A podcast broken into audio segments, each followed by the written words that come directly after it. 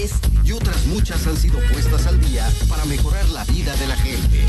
México hoy cuenta con un nuevo marco jurídico incluyente y de beneficio social. Senado de la República. Y resultados. XHSC 93.9 MHz con 200.000 watts de potencia, transmitiendo desde Avenida Rubén Darío, 746, Prados Providencia, código postal 44190, Guadalajara, Jalisco.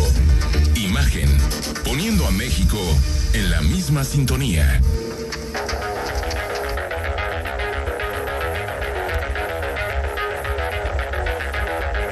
Escuchas imagen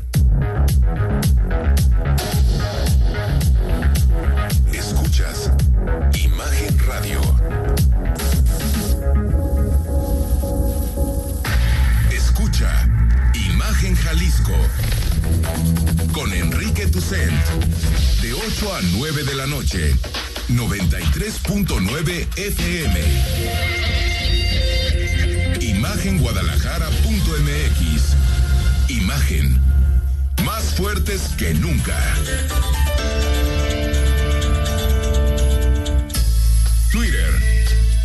Imagen Radio GDL. Imagen. Más fuertes que nunca.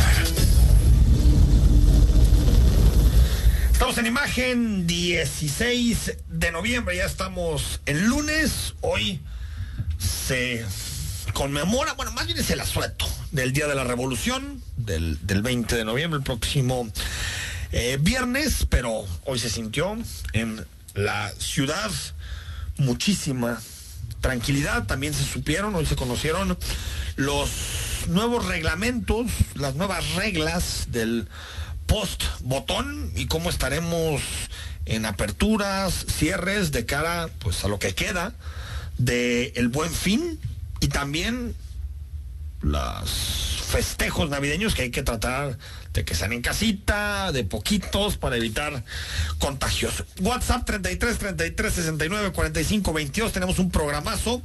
Más adelante está con nosotros el presidente municipal de Tlajomulco, Salvador Zamora. Y también tenemos posibilidad de conversar con em, la consejera electoral, Suad García porque el sábado aprobaron unos lineamientos en materia de paridad de género para la elección de 2021 que no dejó a nadie indiferente. Lucía Almaraz, ¿cómo estás? Hola, muy buenas noches. Un gusto siempre estar contigo cada lunes con el crack de la opinión pública. Hoy nos hace falta Jorge Rocha. Hoy nos hace falta Jorge Rocha, que fíjate que le tocó eh, de camino, venía de Puerto Vallarta y le, tocó, el accidente que qué, qué, qué cosa, ¿no? Pues muy lamentable, 14 personas eh, pues muertas y seguramente pues los daños, que eso sería lo de menos, pero la verdad es que sí eh, se tendría que tener más previsión en ese tipo de, de cosas, ¿no? Pero sí, muy triste. No, tremendo. La verdad es que, bueno, estaba ahorita leyendo los primeros datos que da el, el gobierno de Nayarit, porque ocurrió justamente en el estado de Nayarit, en nuestro estado vecino. Y lo que dicen es que chocó esta pipa, chocó con, con, un, con un auto. No, pues olvídalo.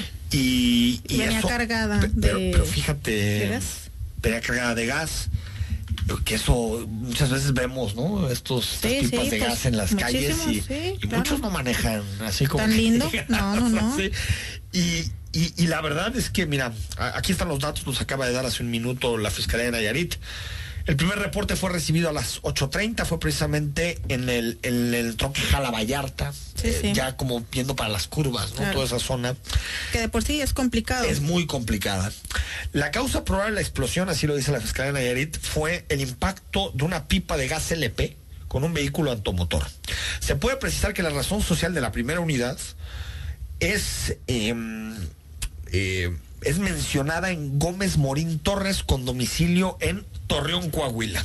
Ah. Fíjense, la, la, explosión alcanzó una extensión de dos hectáreas. Sí, sí, pues es que para que afectara, imagínate a... Cuatro vehículos. Sí. Y hasta el momento, esto es lo que dice la Fiscalía de son 10 personas fallecidas ya. Eso comprobado. Sí, se, ven en las imágenes. Sí, se ven en las imágenes, pues vehículos totalmente incinerados y esto sí es muy lamentable y sobre todo si estamos pensando que es en la zona de, los, de las curvas, pues es una zona muy estrecha y que sí muchos se animan también a, rebasar cuando no se debe, velocidad, etcétera. Entonces, tiene, son varios factores. Y, compartía, por cierto, para darle también su crédito en, en Twitter, compartía eh, Cintia, Cintia sin H, así, sin H. En marzo de 2020 entró una iniciativa al Senado para prohibir dobles remolques por los que aún, por lo que aún no está legislado. Y como siempre se movieron por intereses, pues presionaron algunas Es decir, si se hubiera aprobado eso, no. no hubiera pasado este accidente. Sí, pero el, ahora sí que la parte de la legislación, por una parte, pero también el tema de las empresas, ¿no? O sea, eso, no, lo hacen, no lo hacen porque las empresas les sale más barato hacerlo con doble Sí, definitivamente. Pero eso pone en riesgo a mucha gente. claro, como, lo, como fue hoy, ¿no? Pues muy lamentable esta situación, Enrique. Muy lamentable. Pues esperemos que, que las familias se encuentren eh, pues paz pronto y y pues si nos está escuchando le mandamos un, abrazo al doctor Jorge Rocha. Claro. Oye, llegamos ahora sí a la cifra de un millón, millón. de infectados. Pero lo más sorprendente no es tanto que lleguemos al millón, que yo creo que de alguna manera pensamos que íbamos a llegar claro, temprano. Pues, con todo lo que estamos viviendo en cada uno de los estados, ¿no? con cada uno de los estados. A mí, lo que me parece increíble es que López Gatel dice que no le parece una cifra trascendente. Esto dijo el súper subsecretario pero entonces hoy tenemos una reducción modesta. Sin embargo, 4% sigue siendo el porcentaje de casos activos. Ayer los medios de comunicación siguieron eh, destacando el tema de los casos acumulados y hablaban de que se llegó al millón de habitantes que han padecido COVID-19. Es cierto, pero es una versión limitada de la información. En realidad, si tomamos los casos estimados, llevamos ya más de un millón, tenemos un millón ciento sesenta y seis mil. Por lo tanto, es un poco intrascendente, pero en términos de noticias pareciera atractivo cada vez que hay un número redondo anunciar. Bueno, menos mal, ¿no? Sí. Porque si tomamos los, los nos pasamos del millón, o sea. Claro, o sea, peor no. señores de los pero además, una cosa importante, hay, hay varias cosas que yo tendría que de, este, destacar, Enrique. Una de ellas es primero que todo se lo acreditan a los medios de comunicación, ¿no? Es la línea del gobierno eh, federal, este, decir que somos exagerados, que le echamos de más. Pero son las cifras que él da todos Pero, los días. exacto, por un lado es eso, ¿no? Que se acredita a los medios de comunicación que el tema es atractivo. Claro que es atractivo, porque hoy es el tema COVID, desde marzo es el tema COVID, ¿no? Y con esto que nos están dando, como tú dices, información diaria, eso por un lado.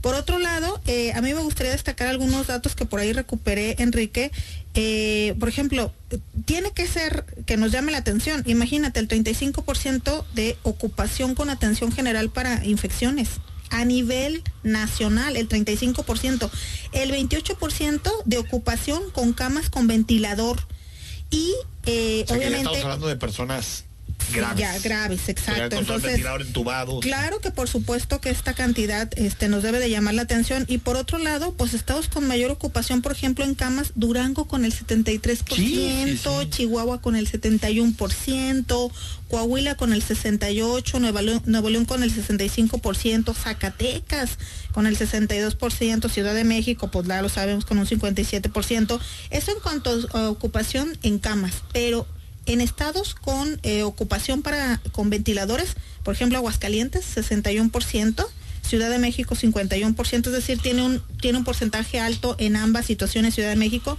Nuevo León vuelve a repetir con el 50%. Otra vez Durango con el 48%, Chihuahua vuelve a repetir con el 48%. Entonces, en estos eh, datos Jalisco aparece mejor. Es decir, no, aparece. tan grave como, Exacto, como Ciudad de México, Nuevo León. Pero, eh, pero te digo, eh, me parece que claro que es relevante. Eh, la Universidad de Johns Hopkins, por ejemplo, dice que México es el onceavo país con más contagios por detrás de Estados Unidos, la India, este, Francia, Rusia, España, Estados Unidos. mucha más población que nosotros. Claro, y además somos el 41% país con menos muertes, pero solo superados por Estados Unidos, Brasil e Italia. Entonces, si a él le parece, claro, si a él le parece que es irrelevante, yo creo que eh, estamos aparte- en sintonías totalmente diferentes, él ¿no? mismo dijo que, de- ah, porque hay que recordar que esto, estas cifras están basados en un modelo de, vigi- de vigilancia que se llama Así. Centinela. Así es. El Centinela en realidad no busca detectar todos los casos, sino lo No. que busca es una muestra de casos es. que le permita saber la evolución de la pandemia. Entonces ni siquiera es igual No, un él rato. dice, él, él dijo alguna vez que tal vez la mejor forma era multiplicar esto por ocho. Así es. Quiere decir que en México puede ser que traigamos Muchos 8 más. millones de casos de Muchos COVID. más, claro. A ver, por supuesto que lo más grave es que las personas mueran. Eso es lo más grave de todo. Sí, no sé que, no que se contagien. Pero creo que esta idea de que se está envolviendo mucho en los gobiernos, Como de decir, yo decido lo que es importante. Claro, y de ¿No? minimizar el tema, ¿no? Y se minimiza en razón a que Bueno, hizo con el justo- cubrebocas, ¿te acuerdas? Claro, y lo sigue haciendo. Lo sigue haciendo. Este, con razón a, a justo lo que tú decías, ¿qué es lo importante para mí? ¿Qué es lo importante para los ciudadanos? Pues Los claro, o sea, definitivamente la preocupación que tenemos el ciudadano de pie, pues seguramente no es el de él que tendrá acceso en caso A de que se cosas, contagie ¿no? Seguro, a otras seguro no va a tener problemas para que le den un ventilador. Entonces, o... los que sí estamos preocupados son los que no vamos a tener acceso a ese tipo de, eh, digamos, privilegios en el área de la salud, como lo podría tener él o incluso el propio presidente, ¿no? A ver, hoy, hoy por la mañana el gobernador eh, Enrique Alfaro anunció las medidas que sigue respecto al COVID. Hay que recordar que el jueves pasado se acabó el botón. Este fin de semana ya estuvimos en un periodo, yo le diría, de lo que fue previo al botón. O sea que con las regulaciones previas, los restaurantes abrieron hasta, hasta horas más tarde, hubo posibilidad de, pedir eh, transporte, empresas de redes de transporte, todo. Y hoy anunció las nuevas medidas. A ver que, que al menos están para los próximos 45 días, que son los que nos queda del año. Claro. Bendito sea Dios, que quedan Así 45 días a 2020. A ver, y, y los criterios serán sobre todo territoriales. Escu- Escuchamos lo que dijo hoy el gobernador Enrique Alfaro. plataformas electrónicas, un indicador que estemos monitoreando con un límite superior para activar algunas nuevas medidas. No, ya la mesa de salud va a estar evaluando los, los indicadores base y los indicadores complementarios de manera permanente. Vamos a estar haciendo evaluaciones y cortes de caja cada 15 días y a partir de esa evaluación vamos a establecer criterios específicos con eh, el diferenciador territorial del que ya hablamos. ¿Cuáles van a ser los indicadores base? Muy sencillo de explicar. Ahora nos vamos a concentrar, ese es el tema central, en la ocupación hospitalaria.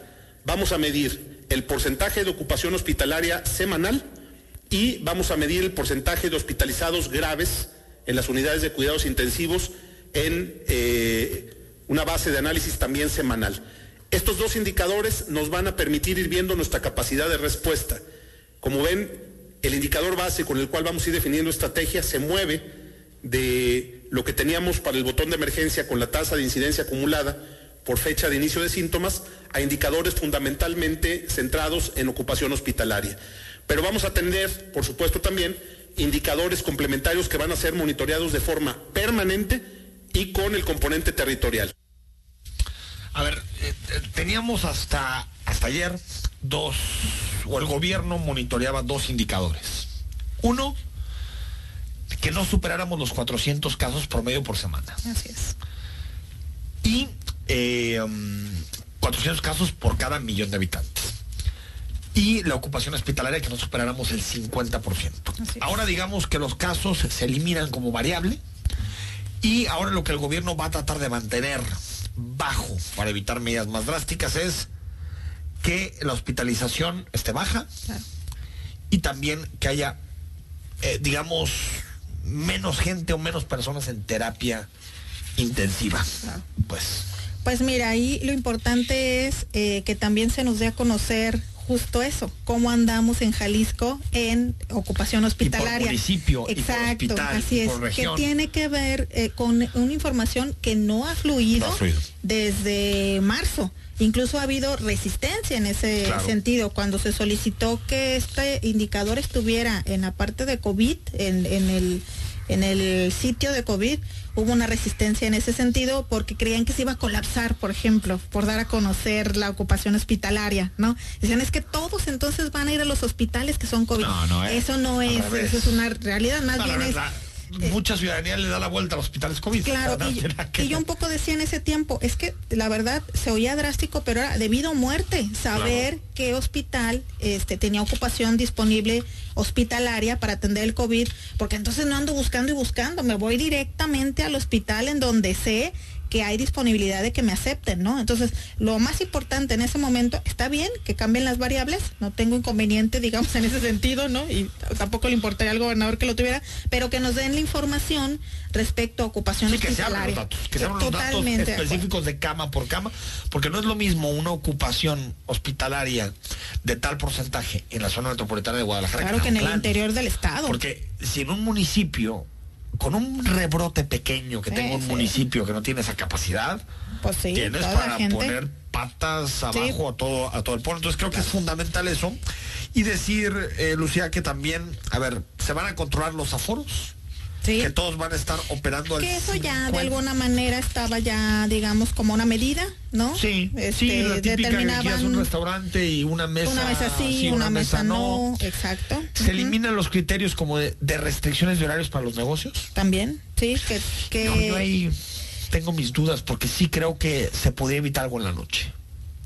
Sí, porque lo que más llama la atención es sobre todo la actividad nocturna, ¿no? Pues sí, y porque- sobre todo en fin de semana. Digo, no, no digo que, que se acabe todas las nueve, tampoco hay que ser ingenuos. Y si mantienes regulaciones demasiado drásticas por demasiado tiempo, Que en ese sentido también creo que contrarrestan con que van a fortalecer la vigilancia en los municipios respecto a negocios. Entonces a lo mejor ahí podría haber un pues equilibrio. ojalá, ¿eh? Podría Porque haber ya lo un habían equilibrio. dicho antes. Y no. Y pues la verdad, que- mira, y, y- y pasa con muchos bares, con muchos antros, pues nada más cierran la puertita, Claro, y sigue la fiesta traen la inspección, traen la inspección con Sí, un poco lo que decíamos, hasta se propician actos de corrupción, Claro. eso por un lado, y por el otro tiene que ver también con que, eh, un poco lo platicábamos, ¿no? La vez pasada, las capacidades institucionales de vigilancia. Son ¿no? muy complicado, yo sé. Claro. Y aparte, si tienes una estructura ya corrupta, Claro, de- de- aunado a este ahora- tipo de medidas. Imagínate ahorita abrir el COVID, la mochada de cuánto debe ser. Es, Sí, una- es tremendo. Claro. También, a ver, se eliminan los criterios, decíamos,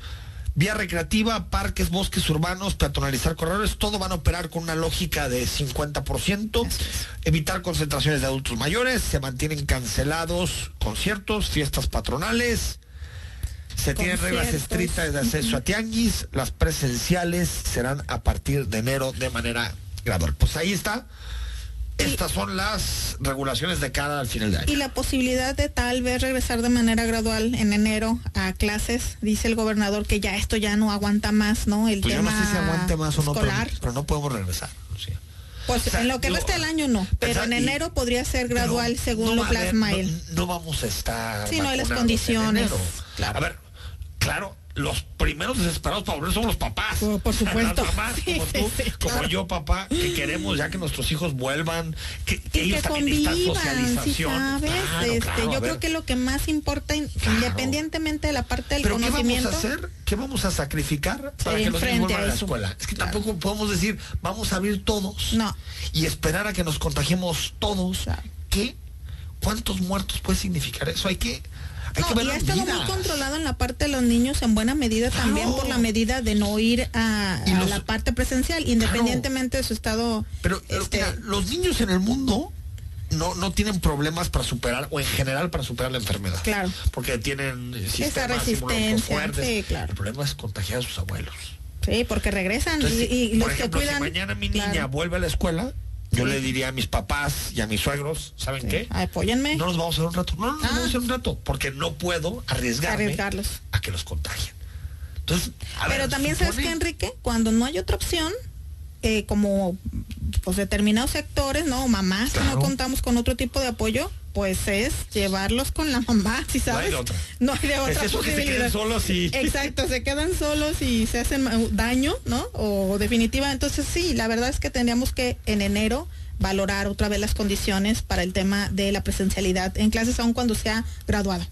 Oye, otro que va a ser virtual es la FIL, que está por comenzar. Tal vez ese tiempo, bueno, para mí es el inicio, el final del año, cada que llega la FIL es como cerrar con broche, con de, oro. de oro. Y pues a AMLO no le gusta la FIL, porque dice que hay mucho fifí y que hay mucho anti, antipeje. Pero que además invitan a puros que están en contra de él, ¿no? Y la verdad es que hay evidencia de que no es así. Pero él se siente transgredido por todo, ¿no? Pues O sea, sí.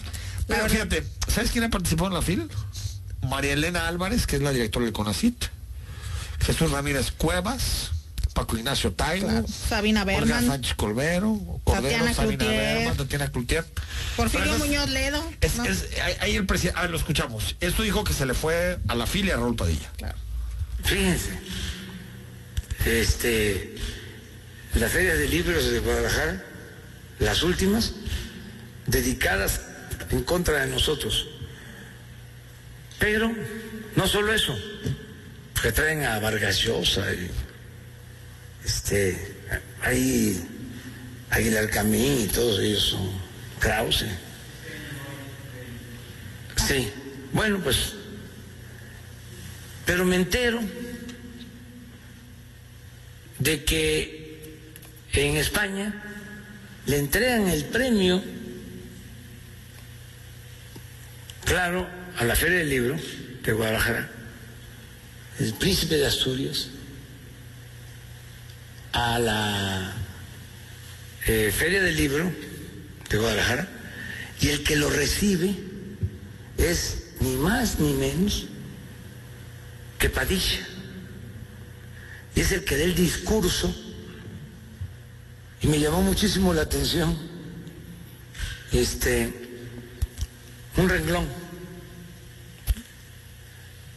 Debemos de defender al libro del populismo.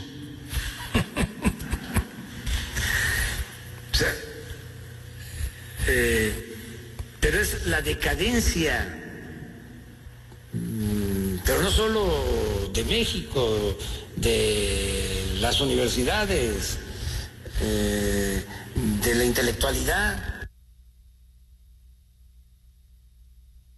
Esto del capacita el presidente Pablo no decir nada. Sí, la verdad. Pero va- vamos al corte, regresamos y hablamos también sobre los criterios que aprobó el IEPC en materia de paridad de género.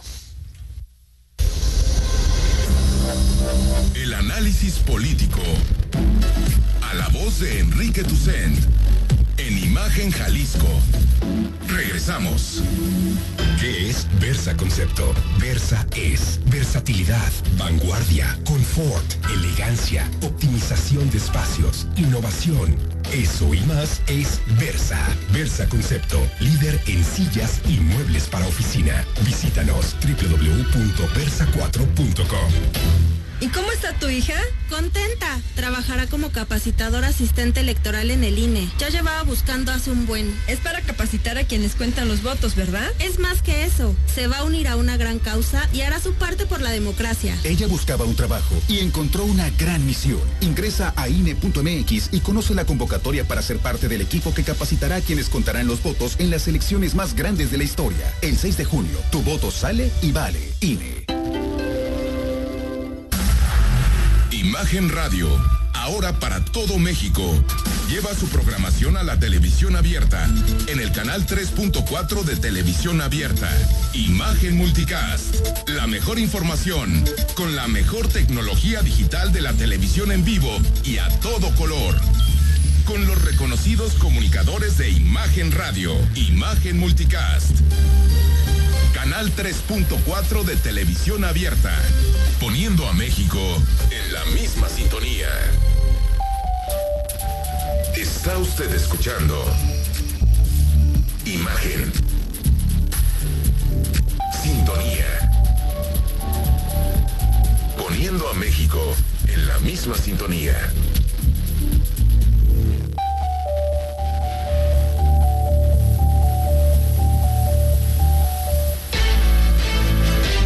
Estás escuchando Imagen Jalisco con Enrique Tucent. El Edén, una comunidad paradisiaca ubicada al sur de la ciudad, donde podrás construir la casa de tus sueños con la mayor plusvalía. Reventa de terrenos desde 170 metros. Disfruta una vida más plena, cerca de todo lo esencial en un entorno natural. El Edén, oasis urbano, una creación de tierra y armonía. 1661-1667. Eledenresidencial.mx. El Edén Vive en la zona de más plusvalía. Gran preventa de terrenos. Presenta. Facebook. Imagen Radio Guadalajara. Imagen. Más fuertes que nunca. Estamos de vuelta. Gracias por seguir con nosotros. Son las 8 de la noche con 24 minutos. Es puente, pero trabajando como estamos, se debe. aquí estamos. Para nosotros, para nosotros no hay Para no hay puentes. puentes. Para nosotros no hay puentes. trabajo. Porque, porque la información no se va de puente. Así es. Y eh, bueno, el fin de semana, eh, Luciano, estamos platicando en el corte, aprobó el Instituto Electoral y de Participación Ciudadana los lineamientos en materia de paridad de género. Eh, a ver, estos lineamientos lo que hacen es un poquito marcar el camino para que en las instituciones, en los municipios, en los ayuntamientos, en el Congreso, en las listas, en los regidores, haya más igualdad entre hombres y mujeres y por lo tanto sea, sean órganos y sean espacios más representativos. Pero yo, yo no recuerdo un, un- unos lineamientos tan, tan debatidos, ¿no? Co- Como, estos. Bueno, lo que pasa es que también ahora ya las mujeres estamos más activas en ese, en ese tema, estamos mucho más interesadas en la política, Enrique, entonces las mujeres también hacemos política. Platico con Suat García, ella es consejera del IEPC sobre, sobre los lineamientos y que nos explique un poquito qué, qué aprobaron el fin de semana. Suat, muy buenas noches. Buenas noches, Enrique. Gracias Buenas por, noches por a tu auditorio también. platícanos, eh, ¿cuáles son las cosas de forma muy sucinta? ¿Cuáles son las cosas que aprobó? ¿Qué, qué lineamientos aprobó el IEPC en materia de paridad de género para la elección de 2021? Con gusto. Primeramente, muchas gracias por darnos la oportunidad de, de poder difundir esta información. Eh, básicamente aprobó dos lineamientos. Eh, uno de ellos para la postulación de candidaturas a los cargos de diputaciones Sí. y el otro para municipios, es decir, presidencias municipales, sindicaturas y regidurías. Eh, en ambos documentos tienen como objeto garantizar el principio de, de paridad, que como ustedes saben, eh, este principio eh, está ya en la Constitución desde la reforma eh, político-electoral de 2014 y a partir de la reforma que se dio el año pasado, en 2019, eh, además de en la postulación de candidaturas, el principio establece que se busca la paridad en todo. Es Sí. decir, no solo en la postulación, sino también en la integración de los de los órganos, tanto de, de elección popular como eh, por designación. A ver, solo para entenderte, Suat, eh, vamos haciendo un ejercicio. Si la legislatura llegara a tener una integración, no sé, 21 hombres y 17 mujeres, el IEPC puede, eh, digamos, retirar a dos hombres y poner a dos mujeres para lograr que sean 19 y 19. Así es. Eh, esa es una de las reglas que se aprobaron en los lineamientos de, de diputaciones. Ahora, aunque hayan ganado su distrito, estos hombres o mujeres, ¿Aunque qué, perdón?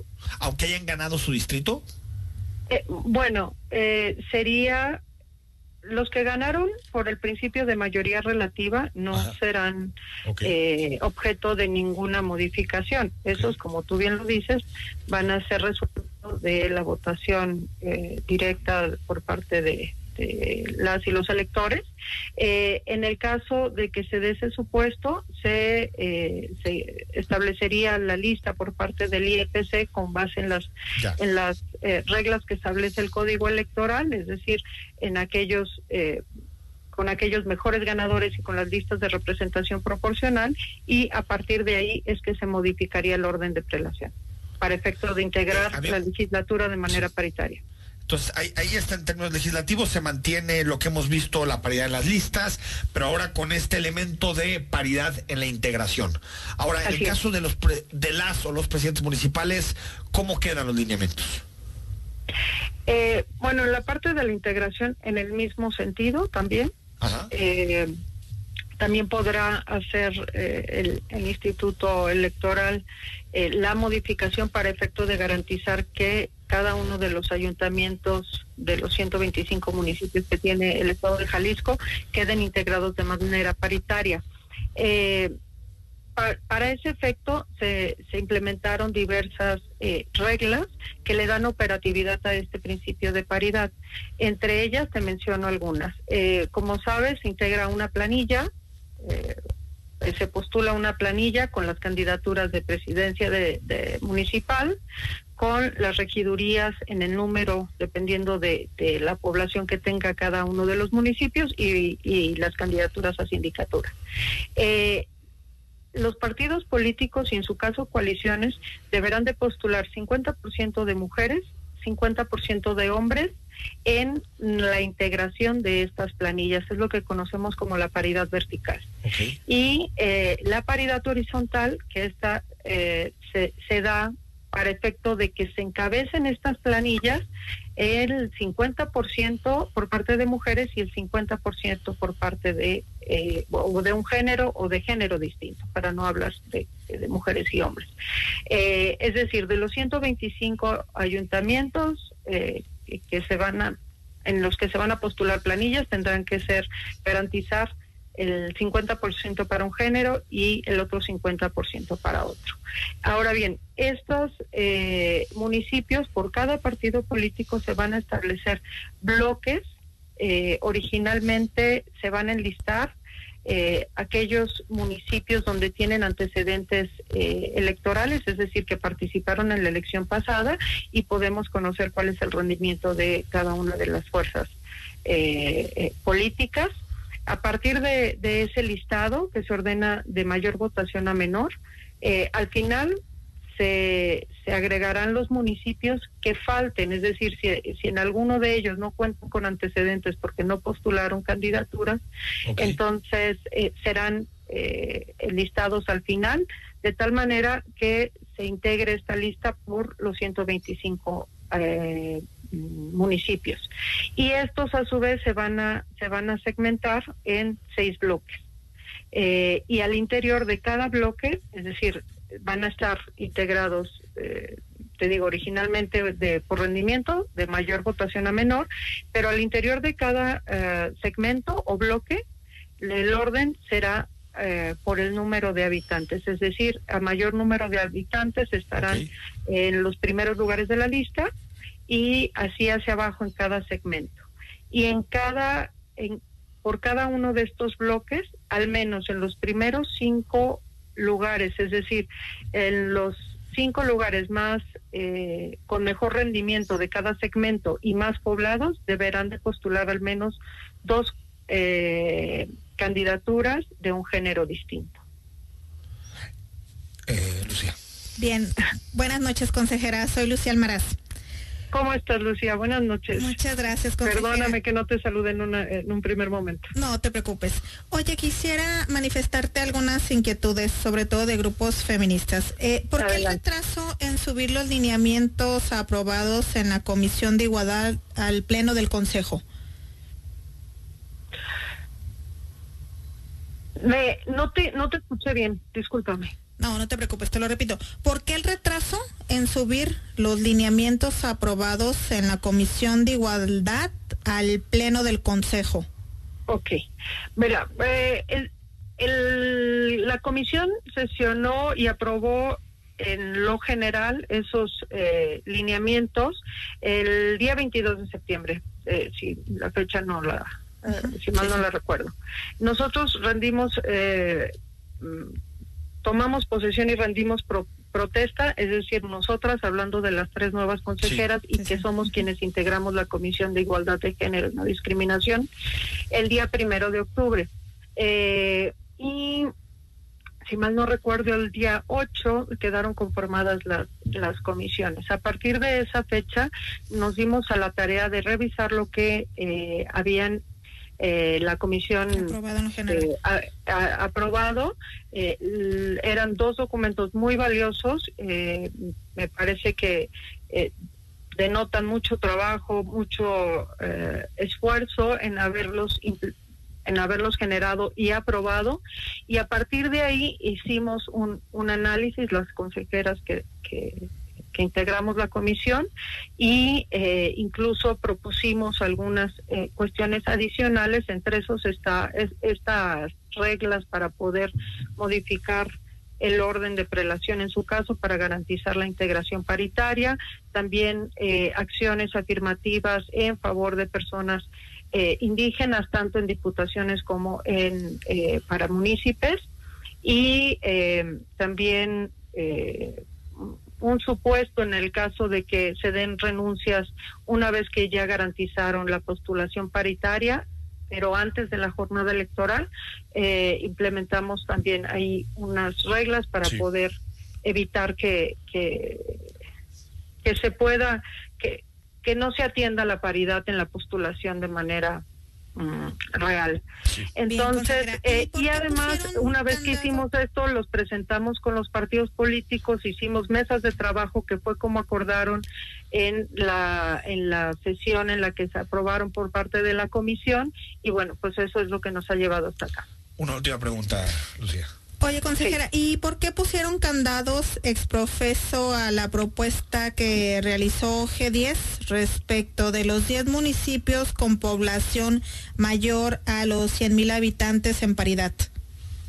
Mira, eh, nosotras, la, la propuesta originales que teníamos estaban encaminadas de esa manera, es decir, eh, con el bloque poblacional con los 10 municipios y hicimos otro otra propuesta, un modelo distinto eh, que estaba basado en lo que aprobaron en el en el estado de Nuevo León que incluía de una manera, digamos, una modalidad distinta, pero también incluía esos municipios.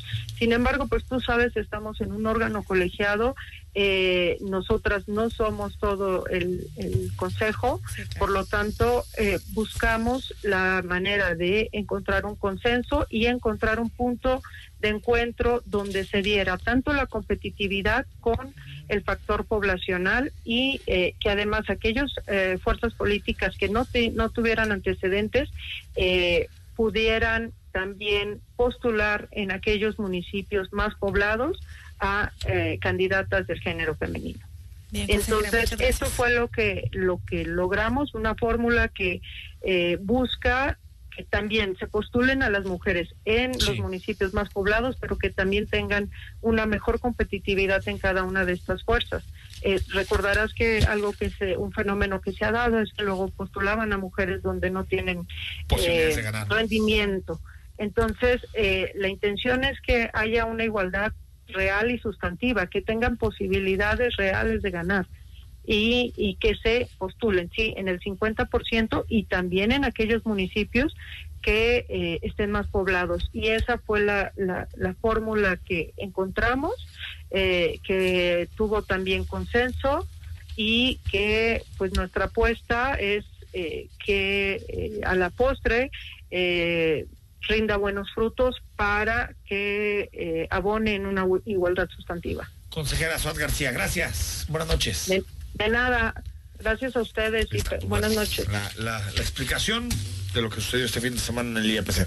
Vamos al corte y cuando regresemos, unos minutos con el presidente municipal de Tlajomulco, Salvador Zamora. El Edén, una creación de tierra y armonía, presentó el análisis político a la voz de Enrique Tucent en Imagen Jalisco.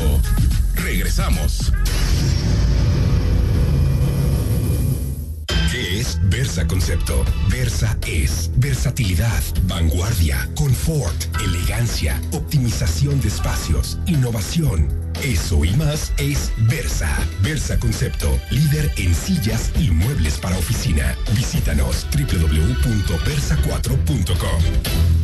Bodega nueva en renta, 1500 metros cuadrados con 100 metros cuadrados de oficina. Altura libre 12 metros. Piso pulido. Excelente ubicación por carretera Chapala y salida a Cajititlán a un paso de los parques industriales. Informes 3335 98 48 21. 3335 98 48 21. Cuando las empresas compiten, tú puedes escoger la opción que más se ajuste a tu bolsillo y a tus necesidades. Yo compré la lavadora de más capacidad porque le cabe la ropa de hasta dos semanas. A mí me gustó la lavadora que tiene ciclos especiales para cuidar mi ropa. Yo compré esta lavadora porque además de ahorrar agua, cuido el planeta. Con competencia, tú eliges. Un México mejor es competencia de todos. Comisión Federal de Competencia Económica. COFESE. Visita COFESE.mx. El análisis, la polémica, lo asombroso el interés. Todo eso somos. Imagen Radio, poniendo a México en la misma sintonía.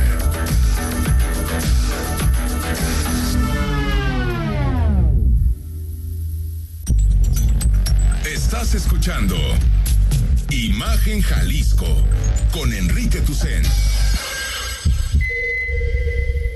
Es tu oportunidad de vivir en Soaré. Ven este buen fin y aprovecha las promociones exclusivas y regalos especiales que tenemos para ti en la compra de tu terreno. Soaré es vivir realmente la zona real. Paseos solares frente a Valle Real. Soaré.mx. Una creación de tierra y armonía. Soaré, nueva etapa de terrenos. Presenta. YouTube, Imagen Radio Guadalajara. Imagen, más fuertes que nunca.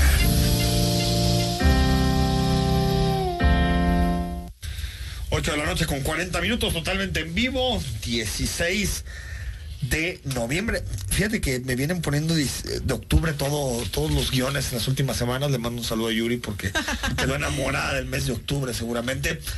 Chava Zamora, ¿cómo estás? Presidente municipal. Gracias por la oportunidad. Buenas noches. Eh, un gusto estar con ustedes como siempre. Oye, y, sobre todo un saludo al auditorio que nos escucha. Oye, a ver, eh, hoy el periódico Mural, Grupo Reforma, publicó que durante un lapso de siete meses adquiriste cuatro bienes por 21 millones de pesos. La verdad es que sí, la verdad es que es sorprendente la nota para mí desde temprano. Yo a las 6 de la mañana en punto reviso las notas periodísticas y me sorprendió mucho. La verdad es que me alarmó porque dije, ah, caray, eh, me hice rico de la noche a la mañana. Eh, pero realmente eh, la verdad es que estoy muy, muy tranquilo y por, supuesto que agradezco la oportunidad que me das de en estos micrófonos aclarar cualquier duda. Todo patrimonio está plasmado desde que inicié en la administración pública en mis declaraciones patrimoniales. La transparencia y la rendición de cuentas ha sido una de las prioridades del proyecto político donde yo estoy. Eh, y yo he sido partícipe de eso, fui diputado local, promoví eh, una iniciativa eh, junto con el diputado Clemente Castañeda para que fuera ley, una ley de transparencia que después se conjuntó con otra que había presentado el diputado Hernán Cortés, la ley vitrina, que se hicieron una sola y que garantizan que todos los políticos, eh, nosotros que nos dedicamos a la administración pública, podamos eh, ser claros en el transcurso del tiempo mientras somos servidores públicos, cómo adquirimos nuestros bienes y cómo llegamos y cómo nos vamos. Eh, ahí está plasmado desde que fui director de ecología en Tlajumulco, cuando fui director en el 2010, justamente en la misión de Enrique Alfaro. Desde, desde ese entonces mis mis declaraciones patrimoniales eh, son públicas. Eh, fui eh, de los diputados que promovió para que esta iniciativa ciudadana se hiciera ley en el Congreso Federal, que es decir, que la 3 de 3 se hiciera ley. Obviamente publiqué mi declaración fiscal, mi declaración patrimonial y mi declaración de intereses en esta plataforma, que es una plataforma de los ciudadanos y que eh, evidentemente eh, tiene como vocación evitar que existan actos de corrupción y que exista enriquecimiento con, con relación al caso de los 21 millones de pesos, ¿de dónde, de dónde vienes así? Y entonces hay, un, hay muchos antecedentes de mi trabajo eh, y en la declaración patrimonial de inicio que presento en el 2018, en el octubre del 2018, iniciada la administración ya como presidente municipal, está claro que esos bienes que dice la nota, son bienes inmuebles. No son bienes inmuebles, son bienes muebles que yo ya tenía por la actividad empresarial a la que yo me dedico durante prácticamente 25 años, que es la agricultura y la ganadería. Eh, ese trabajo está especificado ahí. Eh, habla de que yo compré un bien por un millón y medio de pesos.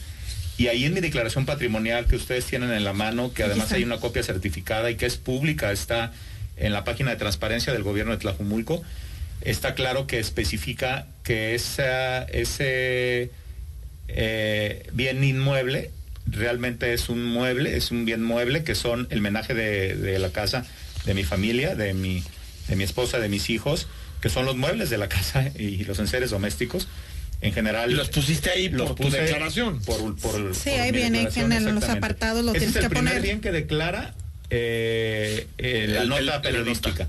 El segundo es uno que dice que es un bien inmueble por 10 millones de pesos, que no es una propiedad, no es una casa, no es un departamento, no es un terreno, sino son eh, vacas, ganado de registro limusín, que son de mi ganadería, que tengo desde que fundamos en el año 1996, la ganadería especializada, porque antes teníamos ganado, pero no era, no era ganado fino, no era ganado de pedigrí. Y desde entonces yo adquirí esa, esa ganadería, empecé con un crédito, como siempre, empezando desde abajo, trabajando muy fuerte con mi familia, con mi esposa, con mis hijos muy pequeñitos, y hemos construido un patrimonio desde entonces eh, con esta ganadería.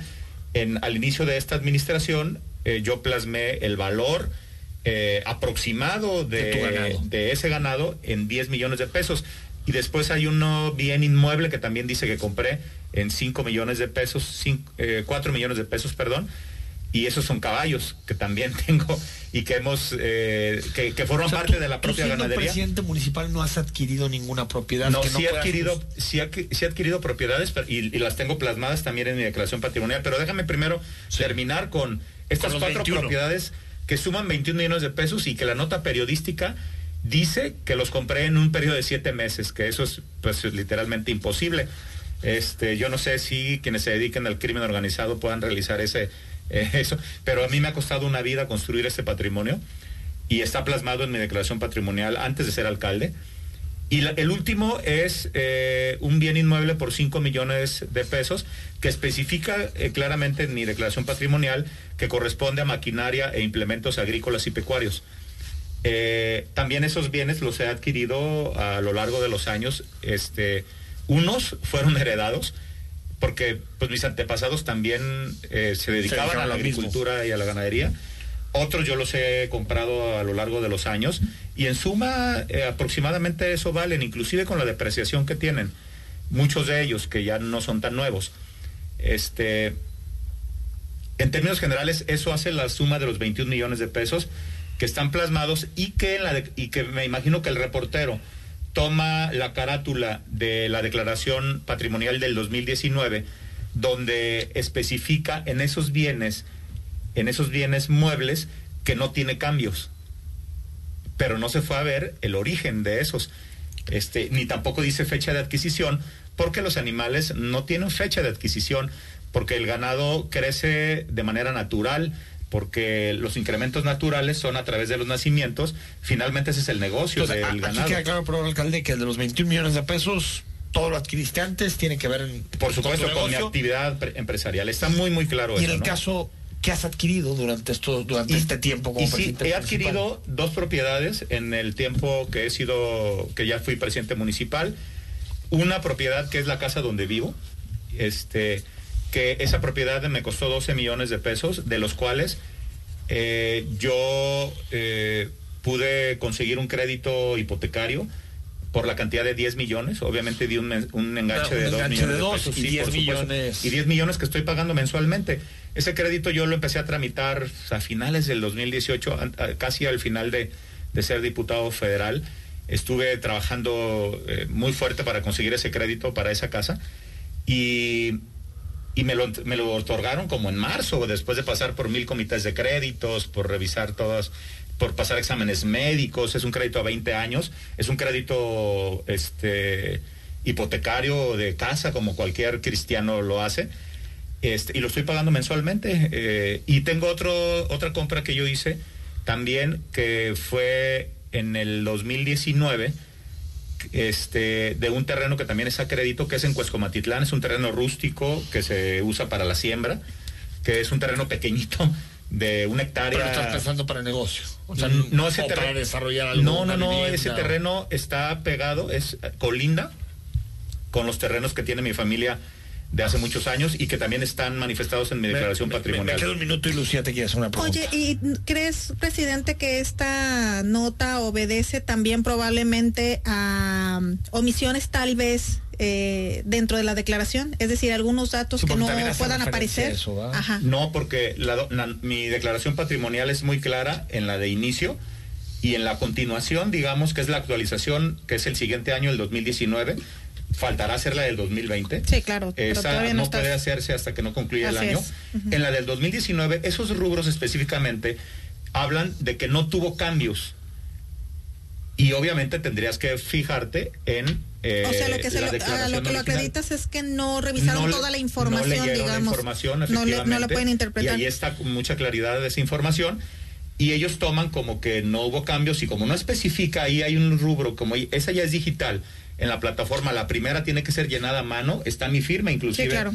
Al calce que certifica que lo que estoy diciendo lo estoy diciendo con, con, verdad. Con verdad, exactamente. Porque incluso decían que estaba ilegible la letra, pero aquí la tengo y no, sí se, puede, sí se puede leer. Está perfectamente legible. se puede leer. Y dice claramente y especifica claramente eh, los rubros a que se refiere y en la, en la donde ellos revisan, que es la de 2019, además no sé de dónde sacan que en siete meses, o sea, me parece que ese es un dato que es contundente y que afecta moralmente a mi persona mi imagen, porque eh, confunde, ¿no? Entonces, ahí está claro que en la declaración patrimonial del 19 dice no hay cambios. Oye, da por último, tú fuiste impulsor del tema del juicio político en contra de Elisa Young por inconsistencias en sus declaraciones. Justamente. Quiere decir que entonces tendrías que sujetarte en su caso a eso, ¿no? Con ese compromiso que de, ser impulsor del juicio político en contra de ella, ¿no? Y a Elisa John, bueno, porque ella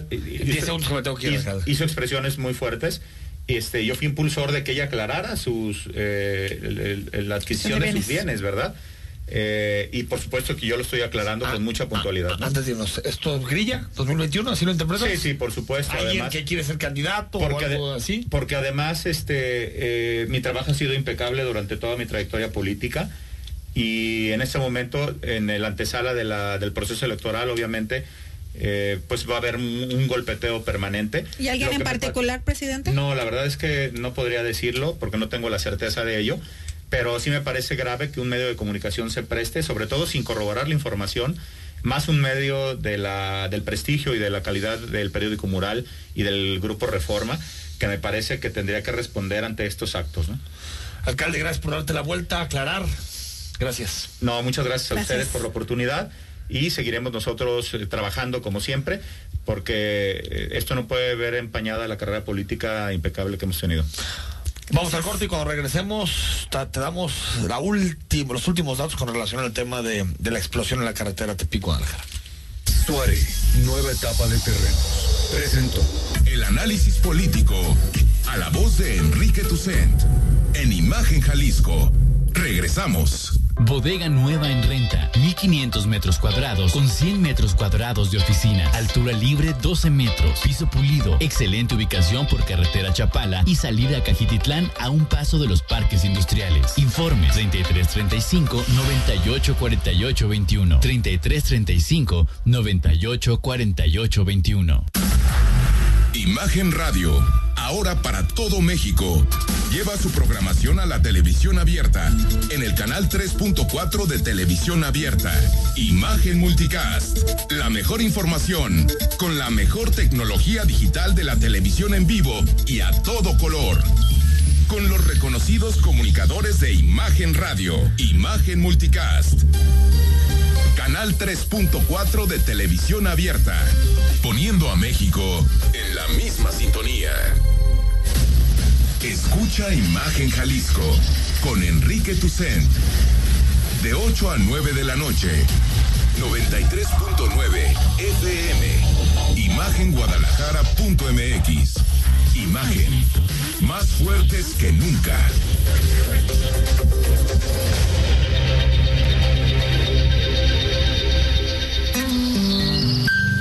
Las y los diputados estamos comprometidos con todas y todos los mexicanos a pesar de la contingencia sanitaria, el trabajo legislativo no se detiene.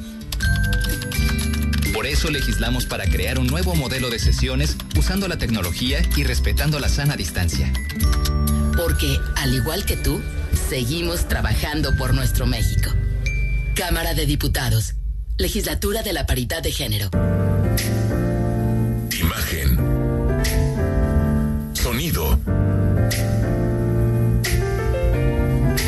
Sintonía.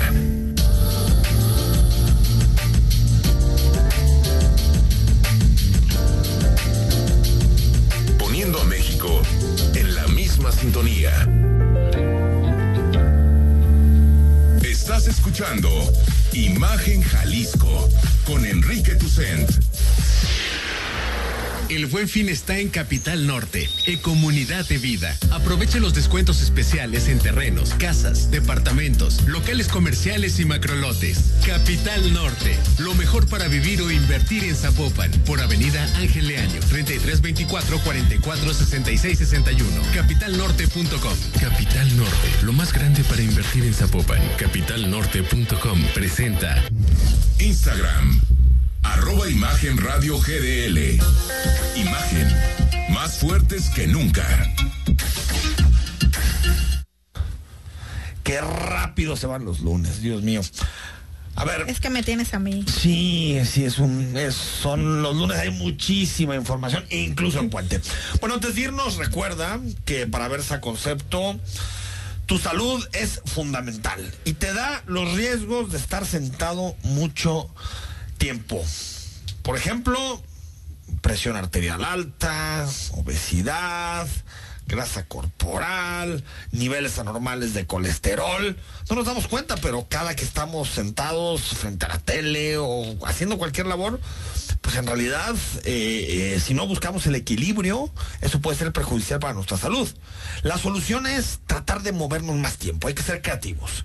Por ejemplo, eh, puedes ponerte de pie mientras hablas por teléfono, hasta te, te, inspiras más, o mientras almuerzas, o incluso puedes tener estos escritorios que yo recuerdo mucho de los arquitectos, donde estás parado trabajando, o hasta si le puedes invertir un poquito, pones una cinta para correr o trotar dentro de tu oficina y con eso tienes una vida más saludable.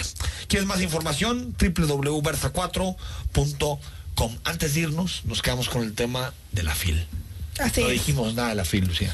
Pues nada, lo que te decía, ¿no? Que AMLO ve enemigos donde quiera, ¿no? Este, la verdad es que su forma de, te digo, de siempre minimizar eh, los temas, la verdad es que tendría que haber aplaudido el, el premio a la FIL, pero no lo hizo, prefirió decir que pues invita a puros enemigos de él, ¿no? Entonces, la verdad es que como ya dimos nombres, pues ha estado ahí Olga Cordero, ha estado Taibo, muchos que son en pro. Si algo es plural, es la, Es la FIL. FIL, Y que así quede es. así. Y por favor, presidente, no meta las manos en la FIL. Claro, porque y se segundo, que es fundamental, deje de dividir a los mexicanos. Así es, completamente. Lucía, hasta la siguiente semana. Claro, con Gracias. todo gusto, buenas noches. Mañana a las 8 de la noche estamos de regreso. Un abrazo y muy buenas noches. Capital Norte, lo más grande para invertir en Zapopan. Capitalnorte.com presentó Escuchas Imagen, poniendo a México en la misma sintonía.